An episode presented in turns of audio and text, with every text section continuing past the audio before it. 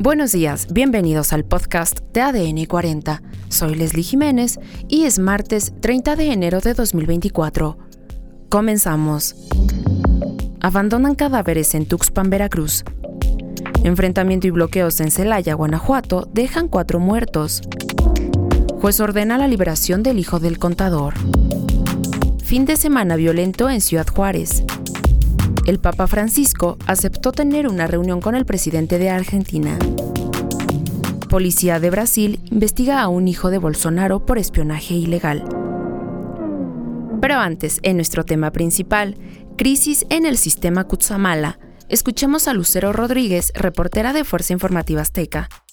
Gracias, Leslie, para platicarte que recorrimos las tres principales presas del sistema Cutzamala, las que abastecen en conjunto el 25% del total del agua que llega a todo el Valle de México. Sí, así como lo escuchas, a 12 alcaldías de la Ciudad de México y a 16 municipios del Estado de México. Y esto porque te platico que las autoridades pues han mencionado que nos encontramos en la peor crisis hídrica en la historia del sistema Kutsamala. Te platico para que pues tengas un poco más de idea de lo que hablamos. En el promedio eh, histórico para un mes de enero, el llenado de las presas estaba en 77, 78%. Cada mes de enero de cada año en promedio era el llenado. Y ahora eh, la suma de las tres presas en promedio no da ni siquiera el 40% del llenado de su capacidad. La primera presa que visitamos es la presa El Bosque, ubicada en el estado de Michoacán y pues sus condiciones, aunque es de las tres presas la que presenta un mayor nivel de llenado, está alcanzando apenas el 60% de su capacidad. Bueno, pues los pescadores que habitan en este lugar nos dicen que eh, pues para un mes de enero es muy poca la cantidad de agua, que eso se veía ya por eh, marzo, abril, mayo, ya junio, los calores donde no hay lluvias, pero pues está muy bajo, es muy poco el pescado que están sacando y esto es una cadena que afecta pues tanto a los pescadores como a la gente que vive de comprar este pescado, a la gente que va desde Toluca para llevar el pescado y venderlo, pues también en algunos de estos mercados. Después de ahí acudimos a la presa Villa Victoria, municipio de Villa Victoria en el Estado de México, en donde pues encontramos que también la situación ya se está complicando. Vecinos que viven en las comunidades cercanas a la presa reportan que ya no tienen agua potable en sus casas, que ellos extraían pues además de la presa agua de pozos cercanos y ahora los pozos ya están prácticamente secos. Veíamos a familias que tienen que acudir a un río cercano que se llama el río Chico a lavar ropa, a bañar a los niños porque a pesar de su cercanía con la presa no tienen agua en sus domicilios y finalmente pues llegamos a Valle de Bravo donde la situación también es muy complicada, porcentajes de agua bajísimos. Nosotros hemos estado acudiendo desde el año pasado y pues cada vez la vemos más eh, vacía, más vacía, más vacía y esto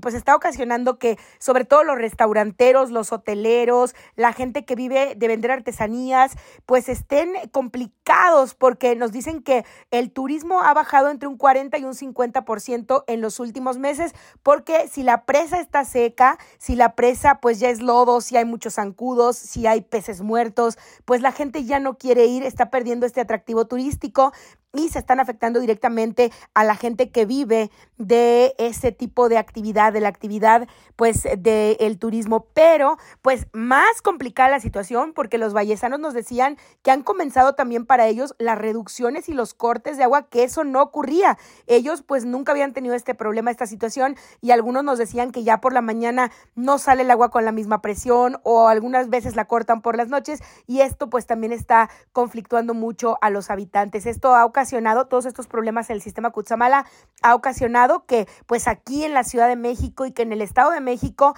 pues también haya habido manifestaciones, cierres de calles de vecinos que se están quedando sin agua, que han entrado en este programa de tandeo.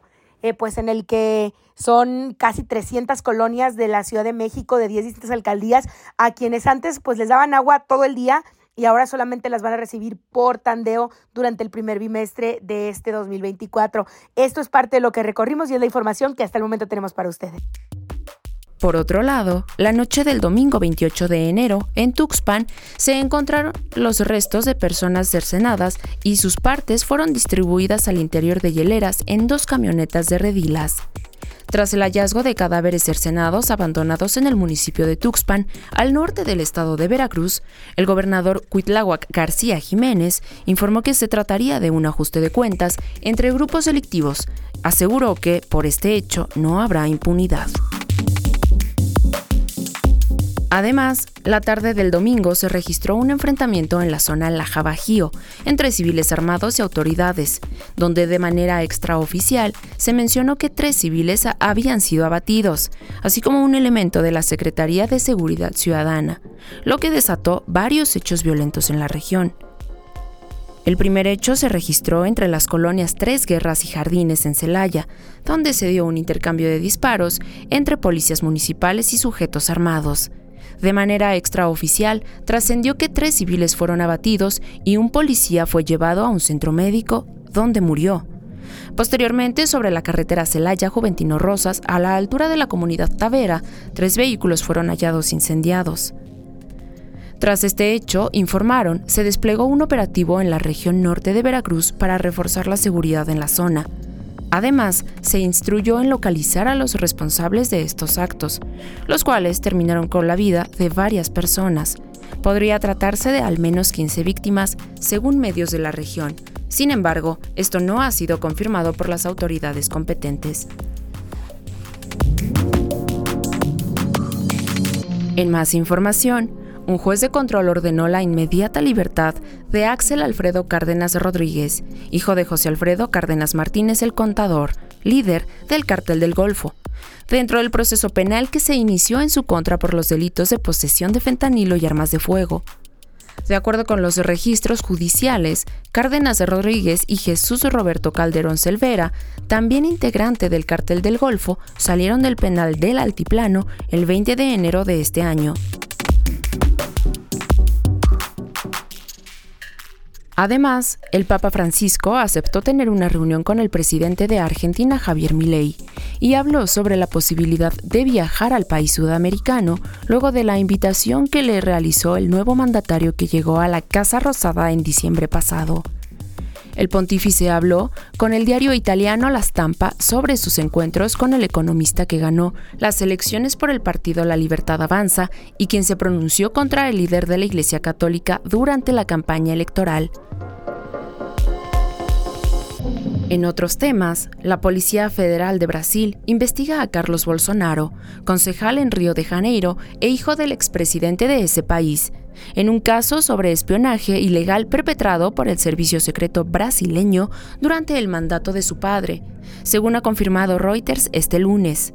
Los investigadores tienen orden de registrar su casa y despacho oficial. Sospechan que el edil y estratega digital del clan Bolsonaro era uno de los destinatarios de la información recogida sin autorización judicial. Y en los deportes, la mesa está puesta para el Super Bowl 58, el próximo domingo 11 de febrero, y lo podrás ver completamente en vivo y gratis a través de la pantalla de Azteca 7, a partir de las 5 de la tarde. Será transmitido por televisión abierta, pero además también lo podrás ver en el sitio web de Azteca Deportes y la aplicación. Esto fue todo por hoy en el podcast de ADN 40. Soy Leslie Jiménez y recuerda seguir a ADN 40 en Spotify, Apple o tu plataforma de audio favorita.